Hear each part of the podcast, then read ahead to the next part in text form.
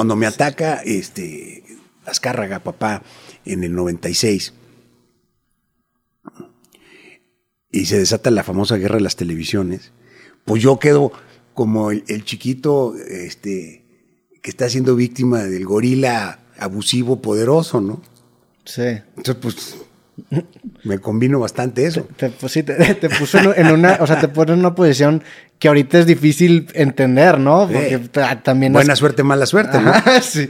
Digo, no, no, no, nadie que le. O sea, te, te estaban atacando muy fuerte, o sea, me llevaron detenido. Fuiste a declarar. Sí, me querían guardar. Me salvé. Pero pues estuvo rudo. Sí.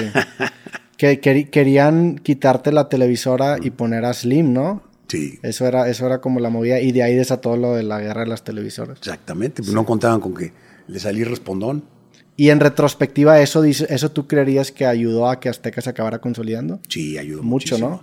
Claro, porque, porque la gente nos vio como, como un grupo con huevos, con valor, con determinación y con un liderazgo joven, arrojado. Aparte lo que estaba diciendo era la verdad, no estaba diciendo ni una mentira, pura verdad. Estos grandotes me quieren quitar porque no les conviene y quieren seguir con su misma mierda y no soportan que haya una competencia y no soporta que haya otra productora de novelas y otra productora de noticias. Eh, híjole, mano. Aparte eres, una, eres un muy buen orador. O sea, Bueno, pues sé hacer mis puntos, ¿me entiendes? Sí. Y entonces eso se- después se complicó con el tema con el tema de Fox en el 2000, ¿no? Sí. Que, que también fue como una reacción de la gente, decir, bueno, ya estuvo bueno del PRI y vamos a cambiar por el PAN de Fox, ¿no? Y pues ahí estuvo Azteca metido involuntariamente, pero estuvimos hasta la cocina en eso. ¿no? Sí, me llama mucho la atención es, es- o sea, esto que me platicas, porque hablando de que no tenías el precedente en la televisión y como dices, nadie te dice cómo funciona el negocio y los que pueden conocer el negocio más o menos eran los que tú tenías enfrente. Pues claro. Entonces estabas en una posición muy solitaria en el No, sentido hombre. de que no solamente no podías escuchar la, la opinión de la prensa, porque seguramente estaba cargado para un lado, pero también incluso en tu círculo cercano, pues es muy difícil empatizar con la situación en la que estabas, ¿no? No, no, no, eso está bien cabrón. Eso dice, it's lonely at the top. O sea, si, si no te gusta estar solito, ni te metes en estos asuntos porque sí es una cosa muy solitaria.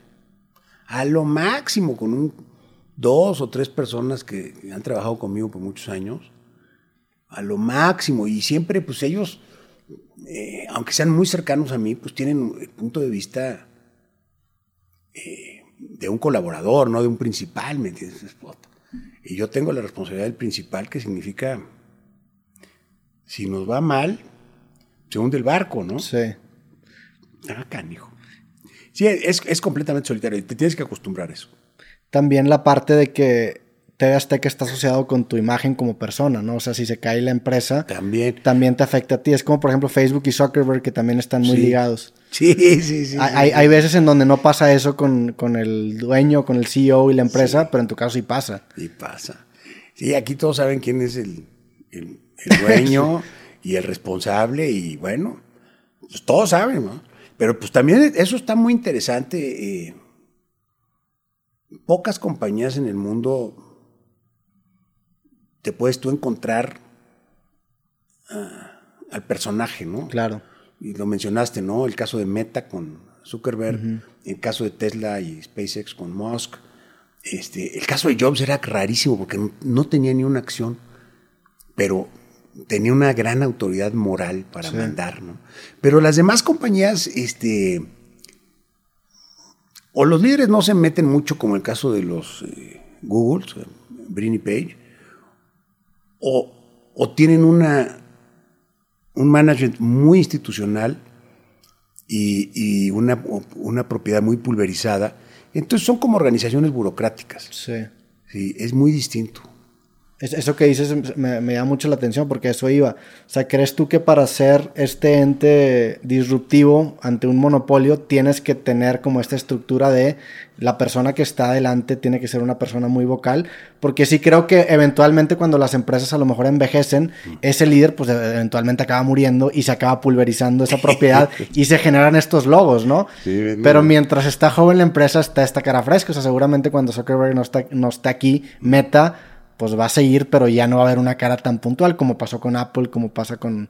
Sí, no, el tema de la, de la sucesión y de la sucesión ordenada y de, de quién sustituye a un liderazgo, y sobre todo un liderazgo fuerte como el mío, pues es, es complicado. Yo por eso en el 2015, ya pasó un buen rato, eh, nombré a mi hijo Benjamín Salinas como presidente de TV Azteca y él es el que decide aquí. Y lo único que yo sigo manteniendo son las noticias, precisamente por eh, las ramificaciones que tiene el área de opinión a otras partes del grupo. Pero todo lo que es programación, este, estrategia, ventas, es tema de Benjamín. Hasta el fútbol, lamento decirlo, aunque yo también salgo pagando el pato por estos canijos de Mazatlán que no ganan.